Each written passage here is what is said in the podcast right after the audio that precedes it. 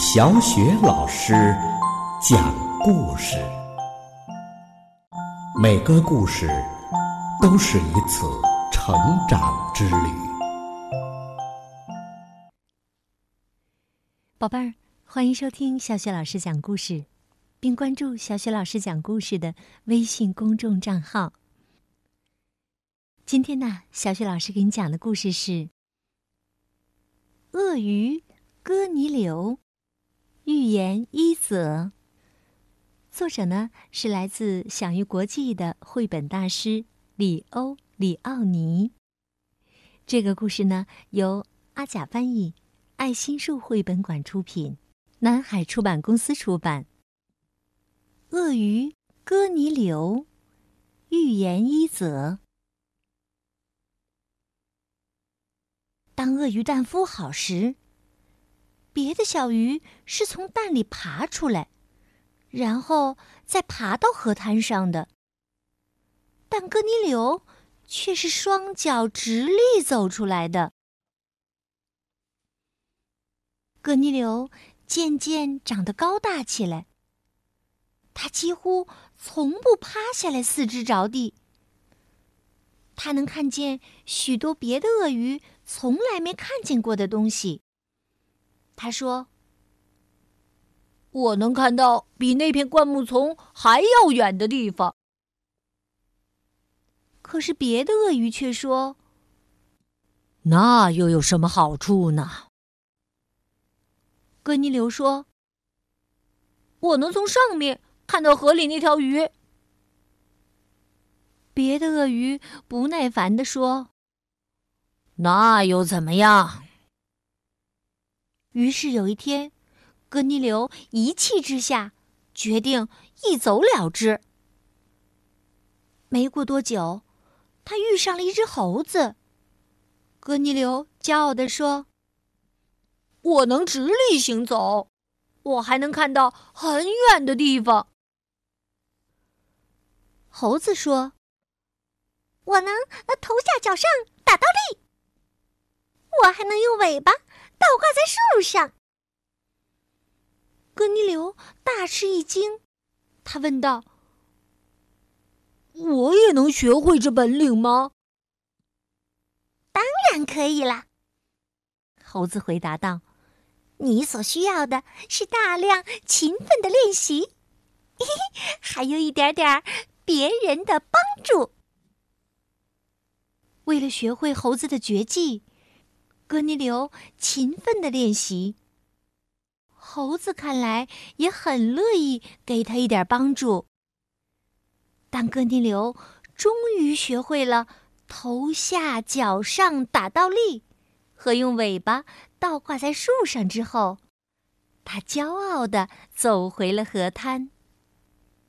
他对鳄鱼们说：“瞧。”我能头下脚上打倒立，那又怎么样？别的鳄鱼都这么说。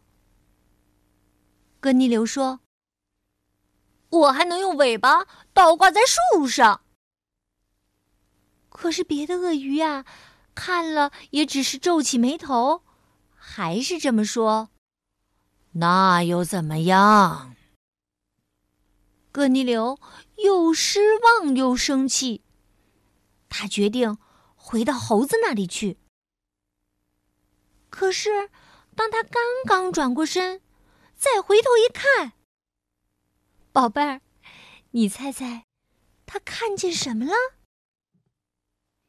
他看见那河滩上的鳄鱼们跌成了一团，正在试着头下脚上打倒立。还想试着用尾巴倒挂在树上呢。哥尼流笑了。河滩上的生活再也不会是从前那样了。宝贝儿，刚刚小雪老师带给你的故事是《鳄鱼哥尼流》。宝贝儿，你喜欢这条总想尝试新鲜事物，并为生活带来乐趣的鳄鱼哥尼流吗？看来呀，我们的生活当中不缺乏快乐的元素，就看你是否拥有一双发现快乐的眼睛和一颗向往快乐的心了。那么，宝贝儿，今天你都发现了什么让你快乐的事情呢？可以通过微信告诉小雪老师吗？小雪老师的微信公众号是“小雪老师讲故事”。好了，宝贝儿，接下来呀，又到了我们读古诗的时间啦。今天我们朗读的古诗是《闻归儿咏诗》。《闻归儿咏诗》，唐·白居易。连曲已解咏诗章，遥溪之余学二郎。莫学二郎吟太苦，才年四十鬓如霜。连曲已解咏诗章，遥溪之余学二郎。莫学二郎吟太苦。才年四十鬓如霜。